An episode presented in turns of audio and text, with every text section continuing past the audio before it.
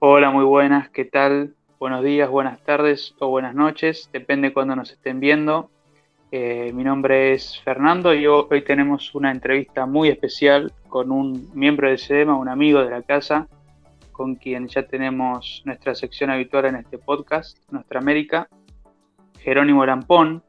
Para el día de hoy eh, vamos a estar hablando con él del el miembro de la delegación argentina ganador del Foro de las Naciones Unidas el octubre del año pasado, 2021, en los Emiratos Árabes. ¿Qué tal, Jero? ¿Cómo estás? ¿Qué tal, Fer? ¿Cómo andás? Un gusto saludarte a vos, eh, a toda la audiencia y bueno, volver, volver a SEMA después de, algunos meses, ¿no? Qué lindo estar de vuelta. Sí, totalmente. Y bueno, ahora nos vas a estar contando, pero me imagino que fue en algún sentido un punto de inflexión eh, en tu vida profesional y también, qué sé yo, en, tu vida, en tu experiencia más, más cotidiana, ¿no? Sí, eh, sí, sí, sí, tal cual. Lo primero que quiero preguntarte, Jero, es eh, ¿qué, cuál, es, ¿cuál es tu conclusión del evento? ¿Qué significó para vos eh, y, qué te llevas de eso que hiciste, no? Sí, bueno, por ahí para, para quienes nos están escuchando y, capaz que no, no, están muy adentrados en el tema, eh, yo participé de lo que se conoce como el Foro de las Naciones Unidas, que es un foro de, debate multidisciplinario en el cual eh, se encuentra un representante por cada país del mundo eh, a discutir sobre una temática en particular durante más o menos siete días dura el evento. Eh, y en esta oportunidad eh, tiene dos sedes el evento, una sede que es la sede que está en Medio Oriente, que se hizo en el Sahra Research Institute, que es la que fui yo, que es la que está en, Abu Dhabi y en Dubai y eh, la otra sede, bueno, es la, sede central de las Naciones Unidas a la que, se hace en Nueva York y era la que originalmente iba a asistir, ¿no? esto se logró a través de, pasar un cierto proceso de selección eh, tener entrevistas con los organizadores y demás. Y bueno, a partir de ahí fuimos quedando cada vez menos y bueno, tuve la, oportunidad de, ser elegido, ¿no? También. Eh, y en base a eso, eh, participar del, evento como vos mencionás. ¿Qué me llevo del evento? No, es una experiencia increíble, grandiosa. Eh, las personas que, conocí, tanto lo que tiene que ver con el nivel profesional, pero también mucho con, la parte, eh, digamos, más eh, de, amistad, ¿no es cierto? sí, había embajadores, había diplomáticos de carrera, había especialistas en relaciones internacionales, estaba Jair Bolsonaro, por ejemplo, el canciller de Emiratos Árabes Unidos, había ciertas personas de renombre más allá de eso, eh, me quedo más con mis compañeros y con las personas que, conocí gracias al evento, ¿no? Fue un momento de, imagino, mucha eh, ansiedad, eh, en parte nerviosismo, ganas de expresar todo lo que habías preparado los meses antes. ¿Cómo pudiste canalizar toda esa energía y sacar algo productivo, no? Sí, obviamente nosotros veníamos ya de seis meses de preparación anterior, eh, más todo lo que, lo que eso conlleva, ¿no? Los trabajos prácticos, las clases, los Zoom y demás, y, querer expresar un montón de cosas eh, y, que no es tan fácil cuando lo tenés que hacer en otro idioma, o por lo menos a mí no se me da tan fácil. Eh, me, me iba genial en lo que era escrito, pero después por ahí me hacían una pregunta buscando eh, también tratar de, encontrar tu punto débil, ¿no? Porque uno lo que hace ahí es representar a tu país en un tópico en concreto, que para mí fue eh, la crisis de refugiados en el Caribe. Eh, y a partir de eso, cada uno va buscando sus aliados, va buscando sus enemigos, va construyendo una suerte de alianza en función de lo que pasa en la realidad. Eh, y bueno, también nos hacen preguntas como para tratar de, cuando a uno lo ven bien o lo, ven que, gusta lo que dice o que tiene cierta atención por parte del foro, eh, obviamente tus competidores van a tratar de, encontrar un punto débil y, bueno, y por ahí se hacía obviamente difícil tener que responder en la espontaneidad en un idioma que, no es el nuestro, ¿no? O por lo menos no, es el mío. Eh, así que bueno, obviamente que, por ahí te quedabas con ganas de decir y, no encontrabas el vocabulario, no encontrabas la palabra adecuada. y bueno, tratabas de hacerlo lo mejor. Me imagino. Antes de, adentrarnos en, las mecánicas del foro, eh, quiero preguntarte cómo decidiste participar y prepararte para este evento y si en algún momento dudaste por la magnitud eh, del proyecto.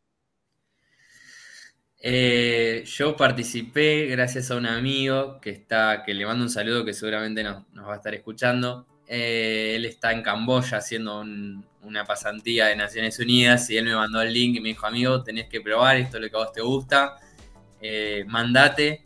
Y bueno, fui probando suerte, fueron pasando las instancias, eh, y así fui quedando, obviamente sin decirle a nadie hasta último momento, porque no, no, lo querés quemar, ¿viste? Jugás hasta con esa, con esa suerte. Eh, y, bueno, cuando, cuando me enteré que había quedado, la verdad que fue una alegría muy grande. Y eh, ahí empezó toda una cuestión de buscar eh, financiación para el viaje, ¿no? Porque el, Estado argentino la verdad que estaba muy contento con que los representara y todo, pero, pero digamos, no, no, no, no estaba dispuesto a financiar el, proyecto, eh, lo cual es, es, una gran tristeza porque me he enterado de, muchísimos chicos que también han quedado en anteriores oportunidades y no han tenido por ahí la suerte que tuve yo.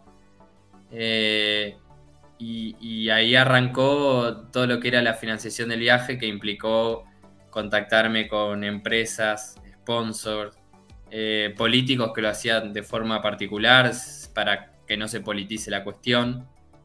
Eh, así que bueno, eso, eso también implicó por ahí sí algunas ayudas eh, estatales, pero bueno, digamos, para lo que era la magnitud del viaje y lo que era el evento, todavía distaba mucho de la, de la cantidad que yo tenía o necesitaba, digamos, ¿no? Viajar a, a Dubái, que es, eh, es como si comprases petróleo, ¿no? Que no compras cosas, compras petróleo y, está todo a peso, precio petrolero, perdón. Y obviamente que los, costos son, son muy altos. Pero bueno, por otro lado, no, quería haber llegado hasta ahí y quedarme con, con ese gusto, con esa sensación amarga de, haberlo dado todo, de llegar hasta el final y de, de quedarme con ese remordimiento de y qué hubiese pasado si. Eh, así que bueno, obviamente sí, en, muchos momentos también dudé de lo que, de lo que iba a pasar y, no, y contra quién voy a competir y, son cracks y, nosotros que siempre la venimos remando abajo, ¿no? sin, victimizarme. Eh, obviamente también en, muchos momentos tuve muchísimas ganas de, dejar o de decir, no, bueno, no es para mí o no estoy tan preparado o lo que sea. Eh, y ahí valoro muchísimo el apoyo de, las personas que, nos rodean, ¿no? Eh, es algo súper importante tener personas que, te apoyan o que creen en tu sueño, digo, incluso cuando vos dejaste de creer, ¿no? Personas que te dicen, no, no, porque yo te veo ahí haciendo lo que a vos te gusta y esto es lo tuyo y capaz que hoy no la ves tan fácil y capaz que mañana tampoco y pasado tampoco, pero yo estoy seguro. Y eso, esas personas que te soportan, eh, y que, te apoyan, obviamente, que son fundamentales. ¿Cómo fue el acompañamiento de tu familia? Eh, y bueno, eh, se, se alegraron conmigo y cuando estábamos bajón se bajonearon conmigo. Eh, pero la verdad que siempre desde el primer momento me dijeron, sí, sí, dale, dale. Por ahí costó al principio porque era como arriesgarse a tratar de conseguir la financiación y, mientras y en el mientras tanto. Pero bueno, a medida que las cosas se iban solucionando, eh, obviamente que, también se pusieron muy contentos y, viajaron conmigo, ¿no? Eh, a través de lo que yo por ahí les compartía. y también creo que para ellos fue, fue muy grato ver por ahí que, no sé, imagino, no, no tengo hijos, pero ver que a tu hijo está haciendo lo que le gusta, eh, entiendo que también es una alegría muy grande, ¿no? Sé que tuviste, eh, llegaste a tener un par de inconvenientes con el visado, ¿puede ser? Sí, sí, sí, sí. Uno no, varios. Eh, Primero que, bueno, ¿no? Hacer todos estos trámites, porque encima viajar en época de pandemia, cuando la pandemia se recrudecía y aparecía Omicron y, Delta, Omicron y la de Chipre y la Andina y no sé cuántas cepas más, eh, todo, se, se, volvió como a endurecer, los procesos se volvieron a endurecer, la embajada funcionaba al 50% de sus capacidades, eh, me dieron 25.000 turnos, me suspendieron 25.000 veces el turno. De hecho, todavía no la tuve, lo tengo ahora en julio de este año, así que para que te des una idea. Eh, y hoy los que ayer entré en la página para revisar unos papeles y los que se la quieren, los que intentan hacer el trámite hoy, recién consiguen turno para julio de 2023. Mm. Así que imagínate la demora que hay, ¿no?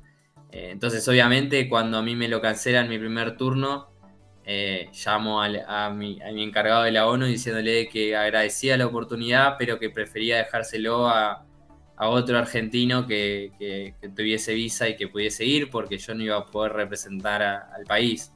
Ya todo esto había agotado eh, todas las instancias, y cuando digo todas es eh, todas. de hecho, hasta llegamos, gracias a, personas que conocí también del empresariado, hasta asesores del hijo de Biden eh, y que le hicieron llegar y bueno, y si ya él no podía hacer nada, ya era prácticamente muy difícil. Así que eh, obviamente que, bueno, que fue toda una tristeza y cuando llamé a la ONU, la ONU me dijo, no pasa nada, vamos a...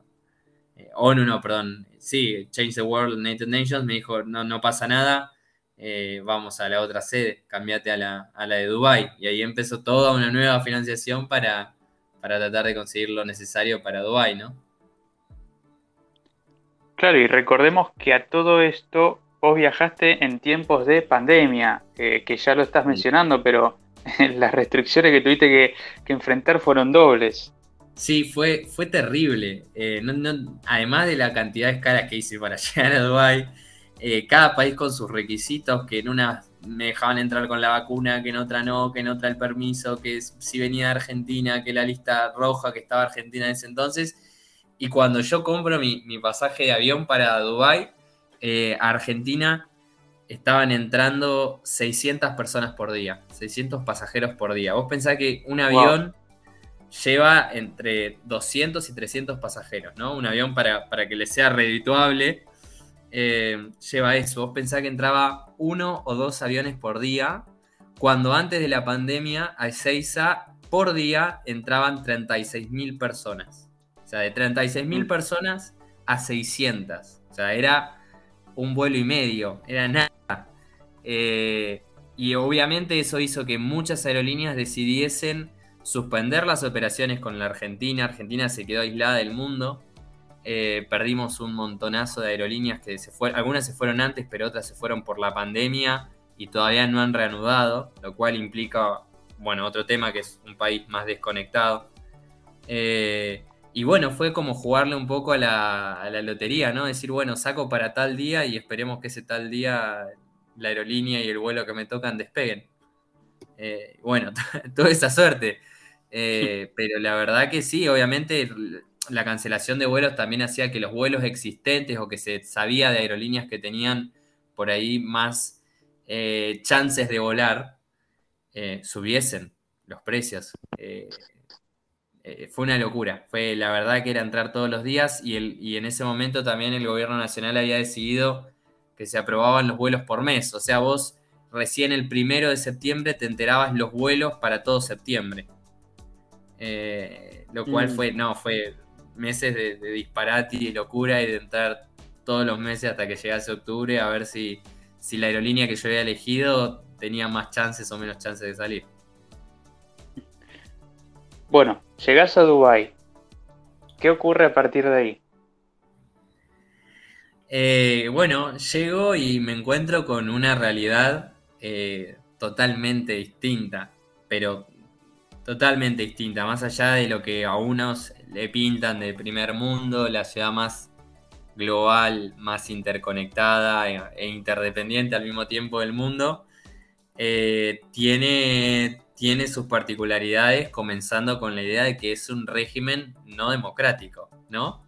Eh, y para nosotros que estamos tan por ahí acostumbrados a, a salir a la calle, a manifestarnos por lo que nos pasa, por lo que nos sucede, encontrarte con un estado totalmente de puertas cerradas que no va a responder ante tus demandas eh, o va a responder ante las mínimas, es bastante particular, ¿no? Eh, que al mismo tiempo tiene su lado bueno, ¿no? Porque uno dice, bueno, eh, el hecho de no tener democracia y de ser una monarquía, porque es una monarquía hereditaria, y no es una monarquía constitucional, es una verdadera monarquía, ¿no? Eh, tiene muchos tintes del absolutismo.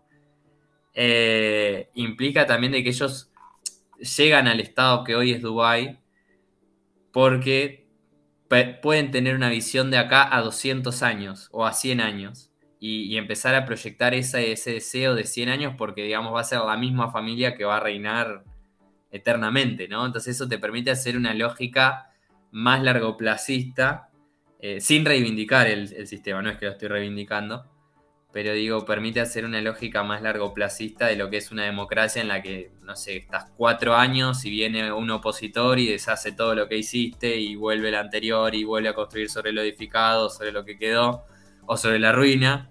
Y, y, así constantemente, ¿no? Es por ahí el lado positivo de un régimen así que al mismo tiempo es un régimen aterrador, es aterrador. Pero bueno. Quienes, quienes consumimos eh, a los Emiratos Árabes desde la televisión y desde publicidad en Internet, eh, sospechamos que hay un nuevo cosmopolitismo que quizás se deba a la riqueza que hoy por hoy eh, existe en esos, en esos territorios o en ese país ¿Cuánto hay de integración, de globalización en la sociedad de los Emiratos Árabes y cuánto hay de conservadurismo? Uy, qué difícil. Eh, te diría que 50-50, puede ser. Eh, e, eso es algo también muy llamativo, ¿no? Es una ciudad, como vos decís, cosmopolita, donde habitan las 193 nacionalidades del mundo. Eh, que eso es algo de lo que ellos hacen como mucho énfasis, ¿no? Que tienen habitantes literalmente de todos los países reconocidos del mundo. No sé si son 193, 194. Eh, y al mismo tiempo logran conservar su cultura de una forma que, es por ahí hasta para nosotros inexplicable, ¿no?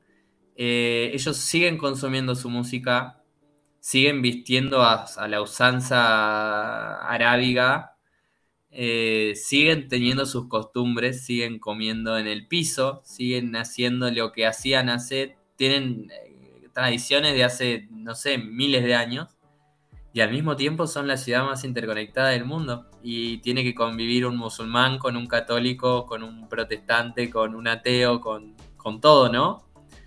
Eh, lo cual es como un equilibrio que es como que anda ahí como medio en el limbo, como que medio en la cuerda floja, pero que al mismo tiempo lo, saben hacer andar.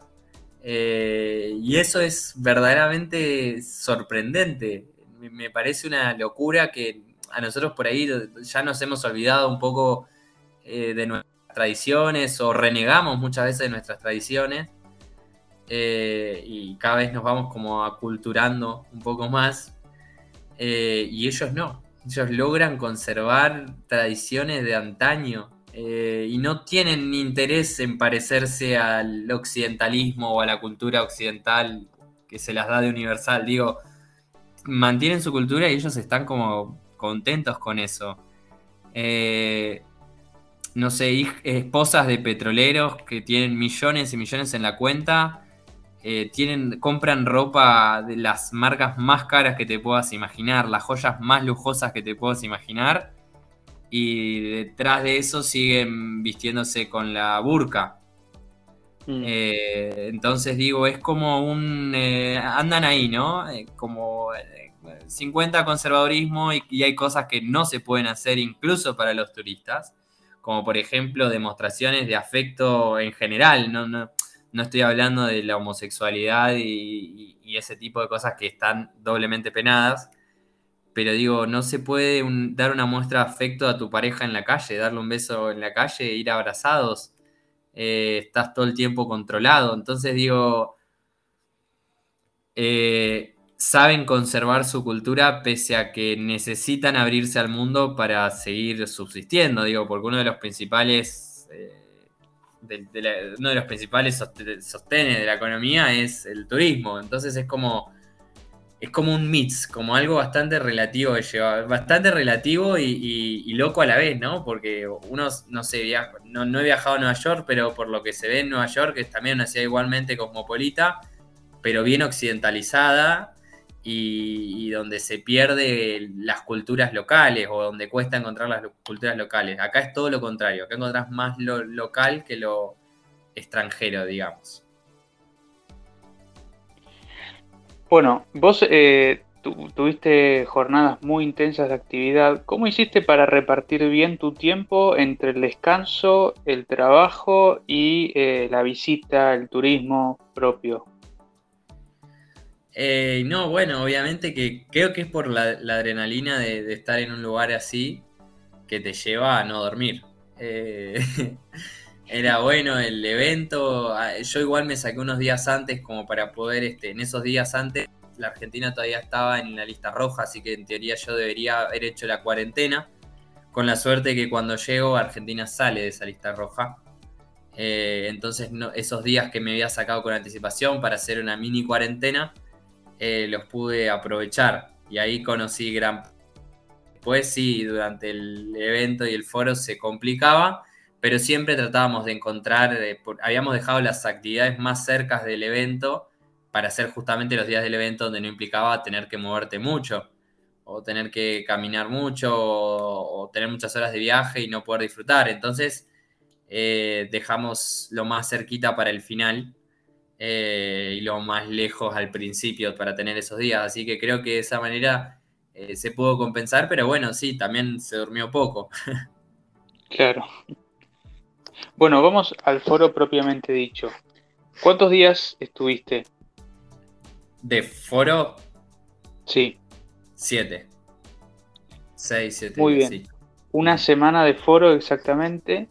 Sí. Eh, ¿qué debates, ¿En qué debates te tocó participar específicamente y qué, eh, qué te llevas para tu formación profesional?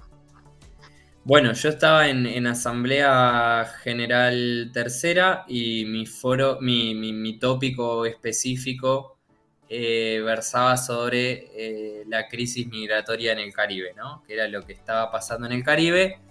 Y eh, el otro tópico era sobre cómo lograr que los programas militares sean cambiados por programas de desarrollo sostenible. Es decir, cómo dejar de invertir tanto en en armamento, hoy que está tan en boga todo lo que está pasando en Ucrania y Rusia y Estados Unidos, eh, dejar de invertir un poquito ahí y comenzar a invertir un poco más en, programas de desarrollo sostenible, ¿no? Cómo darle la, vuelta de, tuerca a lo que es el gasto militar eh, y que pasase a ser gasto en desarrollo sostenible. Bueno, que en realidad no sería un gasto. Eh, y bueno, durante ese tiempo yo representé a la delegación de Jamaica, eh, lo que tenés que tratar de hacer es arribar a un consenso entre todas las naciones presentes para que después cuando se vota una hoja de trabajo, que es decir, una resolución de las Naciones Unidas sobre ese tópico en específico, en la cual las Naciones Unidas insta, eh, llama o, recuerda a las naciones miembros a hacer tal y tal cosa, naciones miembros, perdón, hacer tal y tal cosa, eh, sea después aprobado por todos, ¿no? Y lo cual es bastante difícil de lograr teniendo en cuenta que tenés que hacer coincidir los intereses de Rusia, China, la India, eh, Turquía, Corea del Norte en el mismo foro, ¿no?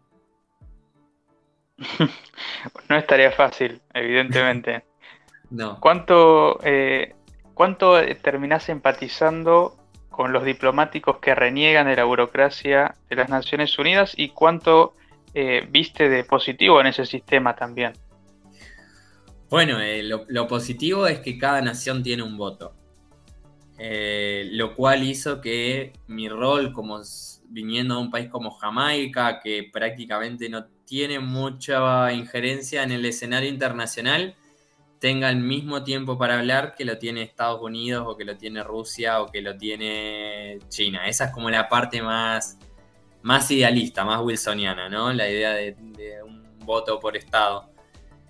Y por otro lado, te hace renegar porque obviamente capaz que una resolución no se aprueba porque países como, no sé, Vicente y las Granadinas están en contra. Eh, y ahí decís, bueno, dejá jugar por ahí a los grandes, ¿no? Eh, a, los grandes me refiero a los países grandes o a, las potencias o... Sí, a eso. Eh, entonces es como al mismo tiempo decís, uy, es muy burocrático, es muy difícil de convencer, las sesiones son interminables, o sea, las verdaderas sesiones son interminables. y es difícil, y, me imagino la frustración de, los burócratas de las Naciones Unidas y de los cuerpo diplomático, pero al mismo tiempo es esa misma burocracia la que a vos te permite eh, garantizar la representación de todos por igual, ¿no? Eh, y eso me parece que es fundamental y que termina pesando más que, la, pata burocrática. Por eso las resoluciones, salvo cuando se reúne el Consejo de Seguridad, por eso son tan lentas. Eh, por eso es tan difícil lograr acuerdos, porque hay que estar los 193 de acuerdo en, en, algunas cosas, o lograr abstenciones, o hacer que los 10 más importantes se pongan primero de acuerdo para después obligar, vamos a la palabra obligar, instar al resto de los, de los pivots de, los, de, las naciones secundarias en el escenario internacional hablando, eh, terminen aprobando esa resolución, ¿no? Entonces, como mm. eh, es un poco de, las dos. Bueno, vos ciertamente estuviste del lado de más bien el tercer mundo. ¿Cómo haces para imponer una voz eh, y, liderar algunas discusiones? Bueno, yo creo que eso eh, versa mucho también sobre los, la, preparación que uno tiene eh, y sin ánimo de, nada, digo también la personalidad por ahí que uno tiene a la hora de, ponerse firme y de llevar la negociación por un lado, porque tranquilamente me podrían haber dicho, no, mira, vos sos Jamaica, chao, o sea, no, no, no, no hables, eh, pero creo que pasa también, ¿no? Por las, características personales también de, quienes terminan representándonos en este tipo de, de eventos, en este tipo de debates.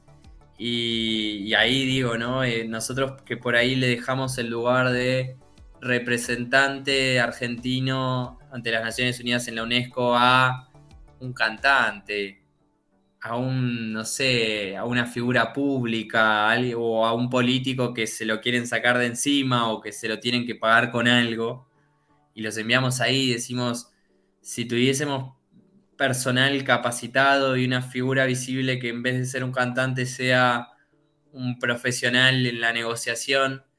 No te digo que nos iría mejor, pero eh, tendríamos otro tipo de credibilidad que a la larga es la que nos termina a nosotros beneficiando para conseguir acuerdos, para negociar, eh, no sé, un préstamo, que está pasando.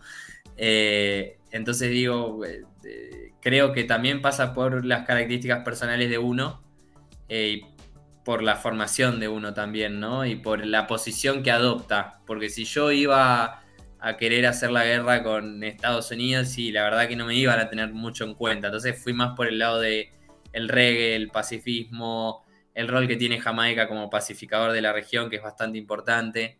Eh, entonces fui más por ese lado que por el lado de querer conflictuar todo el tiempo, como era el rol de, por ejemplo, Corea del Norte, ¿no? Recién mencionaste a Bolsonaro. Eh, ¿Qué contactos importantes pudiste establecer ahí, más allá de eh, amistades o, relaciones así más, más casuales eh, o más íntimas quizás? Pero ¿qué contactos interesantes te llevas de ese foro? Bueno, primero con nuestro embajador y con, y con el, el, personal que trabaja en la embajada nuestra que tenemos en Abu Dhabi, que la verdad Gabriel Joqueira, que es el, agregado comercial de, nuestra embajada.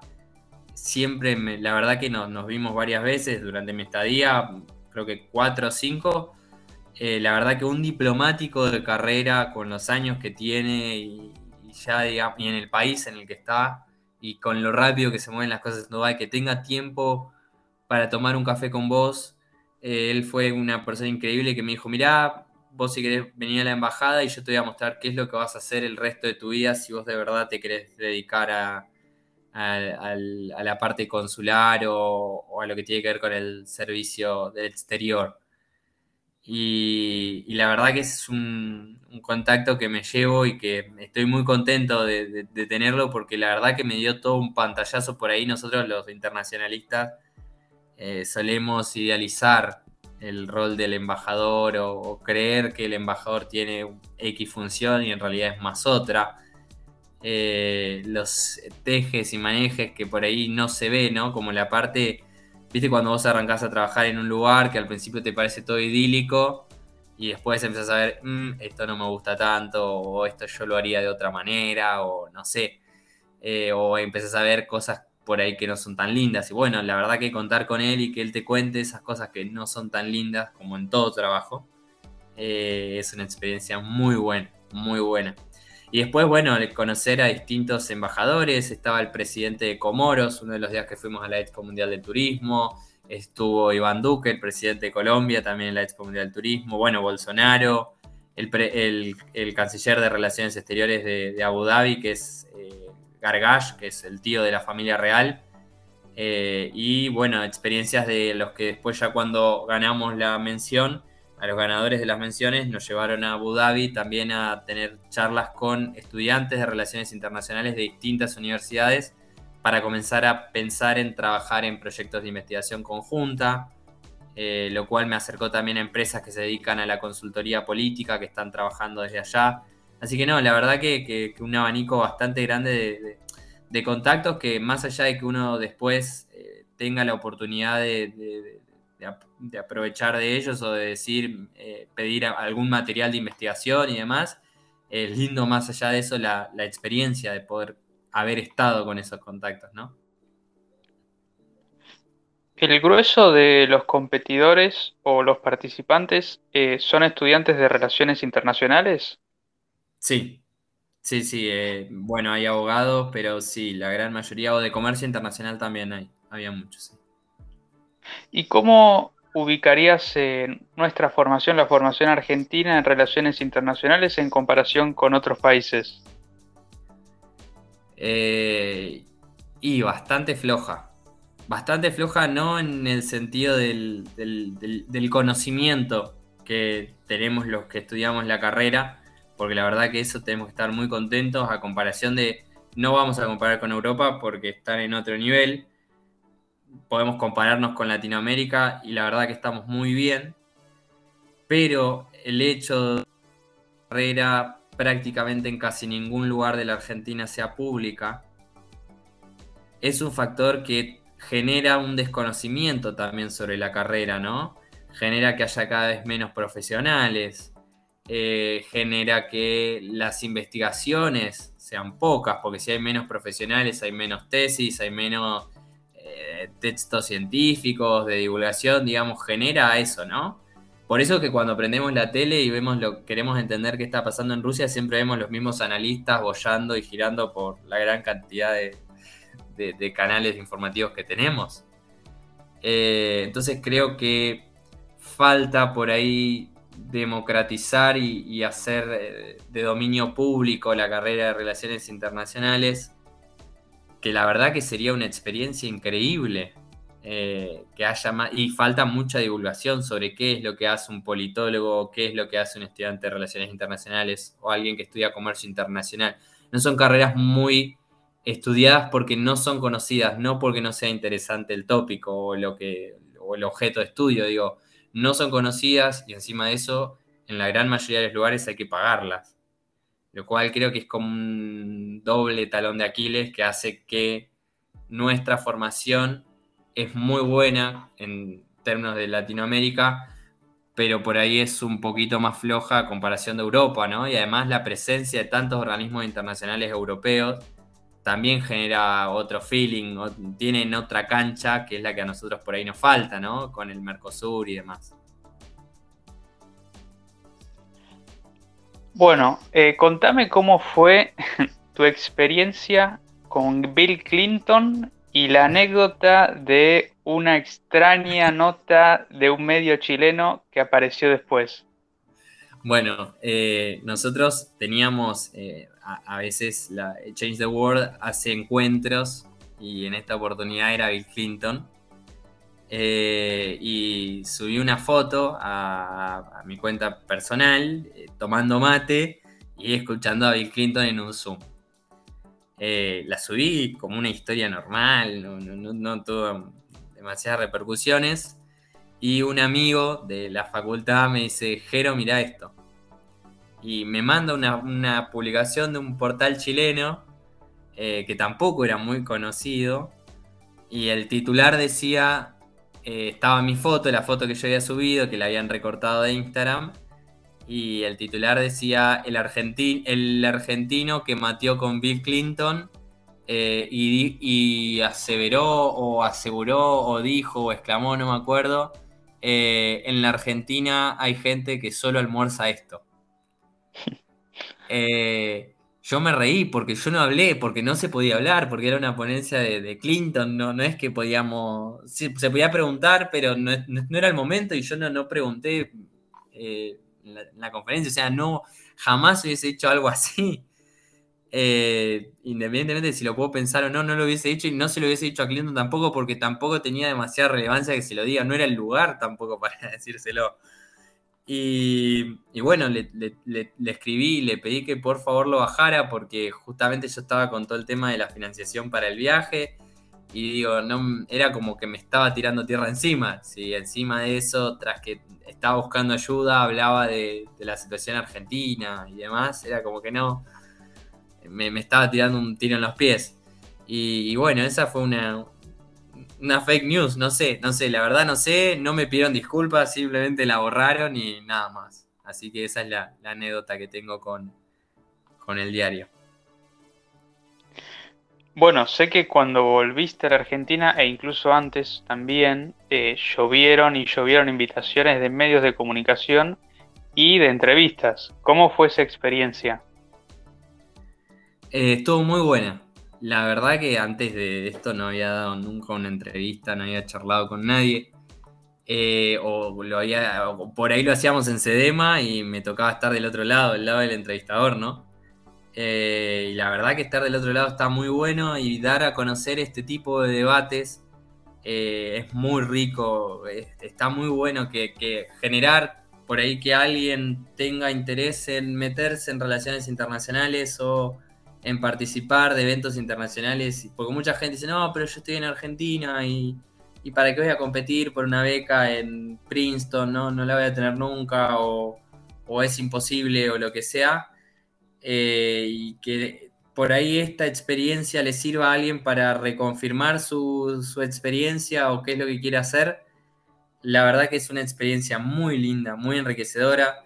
Conocí, por ejemplo, al último campeón de, nacional de, tiro, que también se iba a ir a Rusia y no lo pudo hacer porque, porque no, Rusia o Kazajstán, creo que era Kazajstán, y no lo pudo hacer porque, porque no llegó con el dinero y él me dijo, yo te doy todo lo que pude juntar.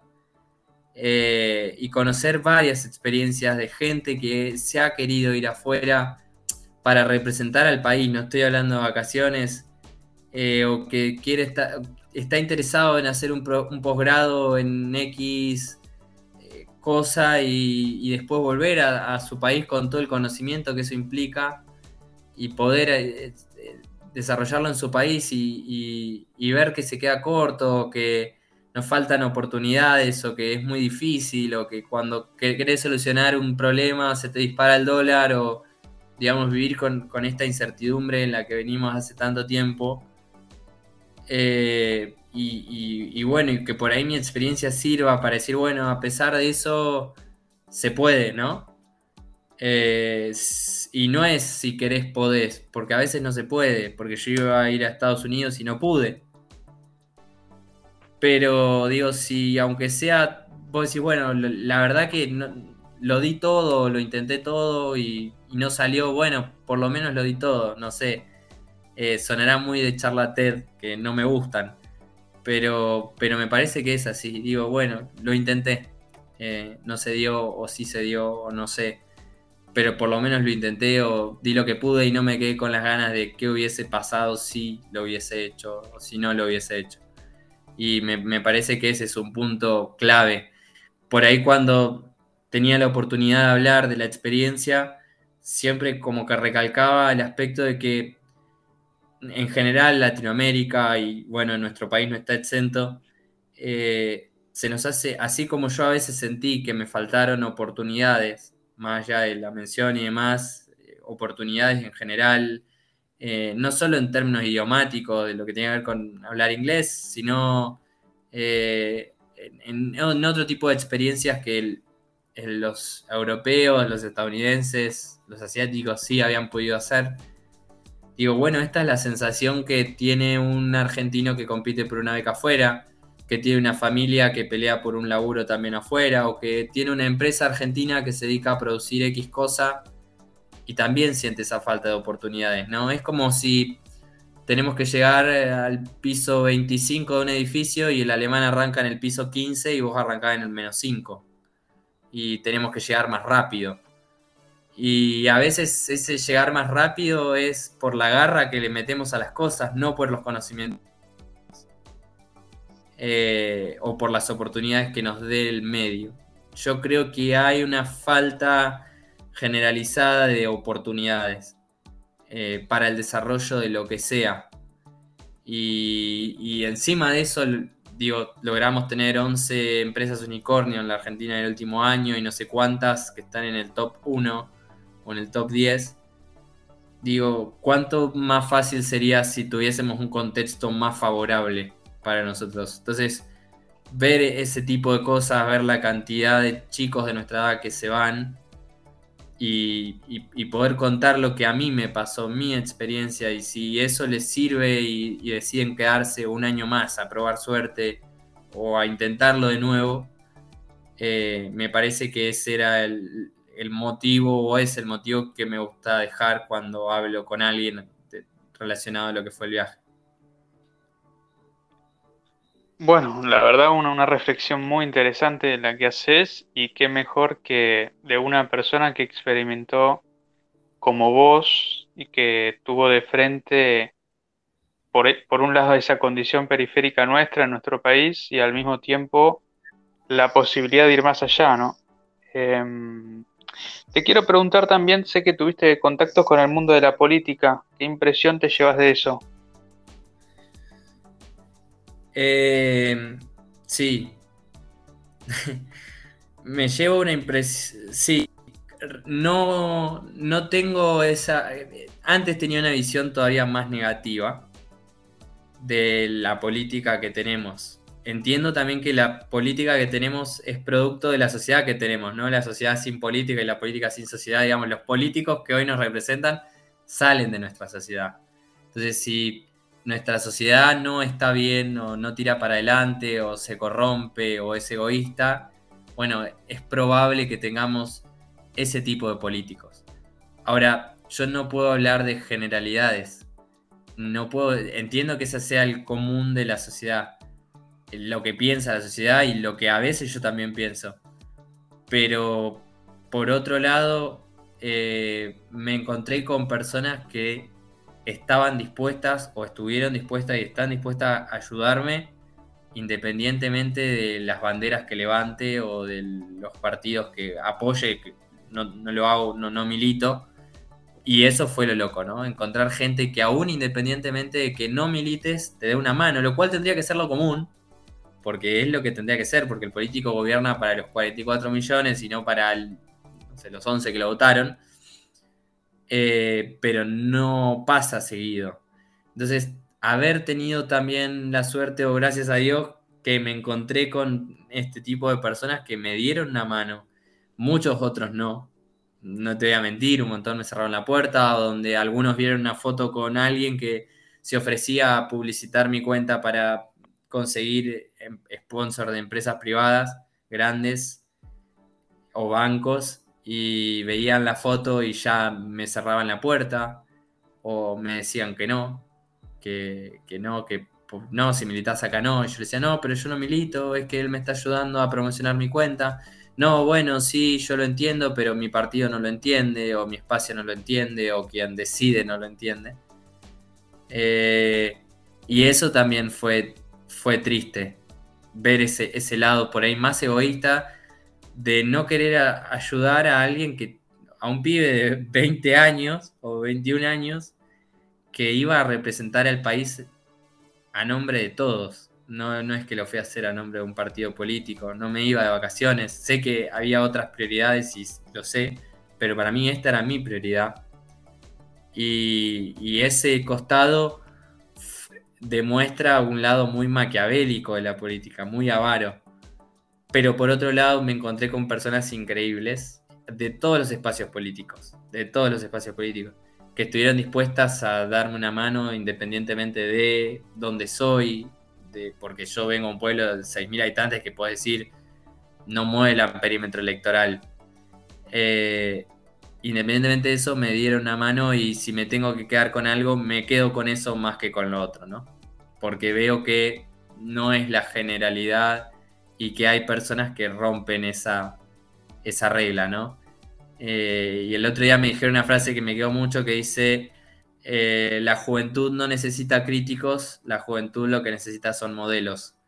Y bueno, si me puedo agarrar un poquito de, esos modelos para lo que yo quiero hacer en el, futuro y si esos modelos pueden contagiárselo a más chicos, bienvenido sea y si me quedo con algo, me quedo con ese lado.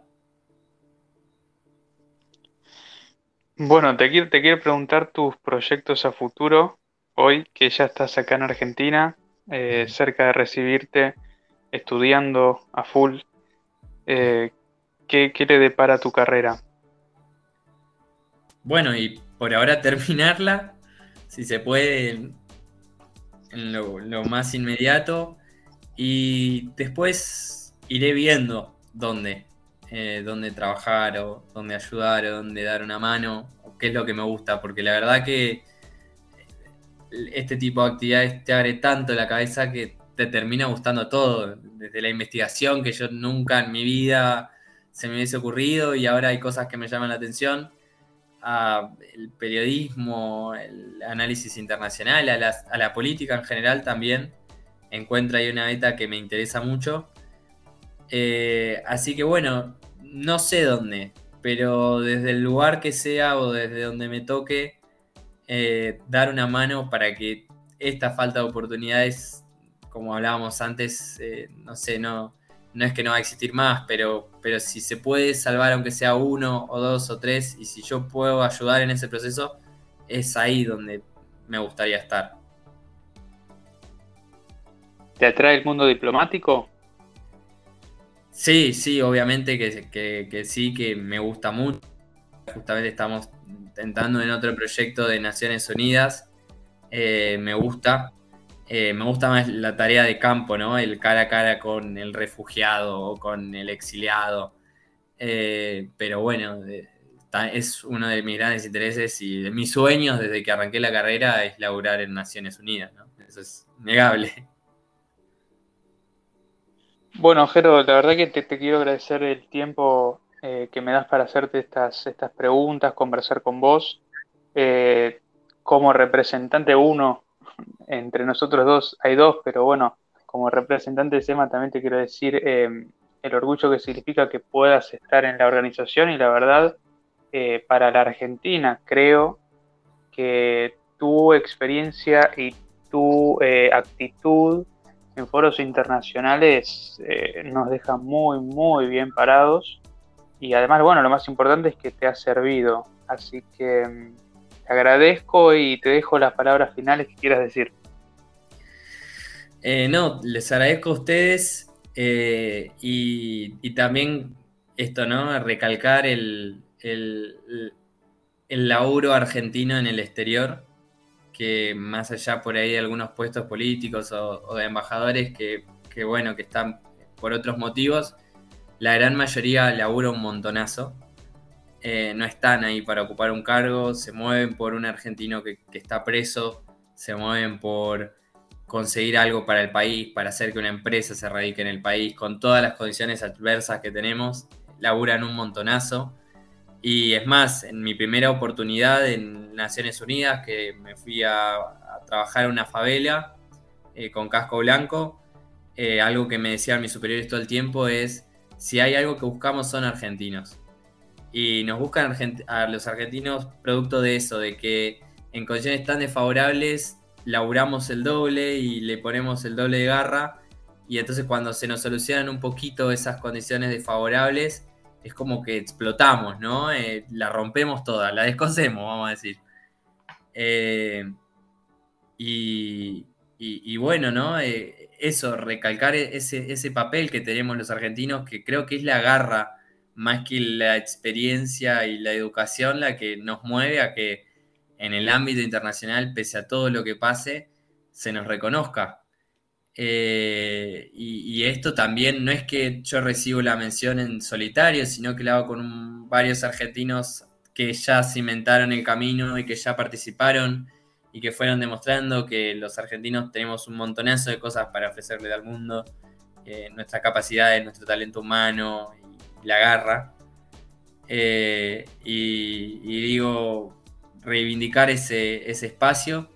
Y bueno, también que estas cosas sirvan para que aquel que le gusta o que quiera intentar, que, no baje los brazos y que, no, que, que, tarda un montón en llegar, pero que al final siempre hay recompensa, ¿no? Me parece que, ese es el mensaje que me gustaría dejar.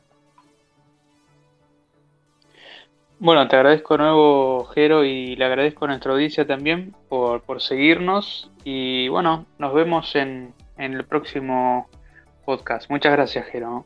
Muchas gracias, Fer, a vos y a Sedema y a los que nos están escuchando.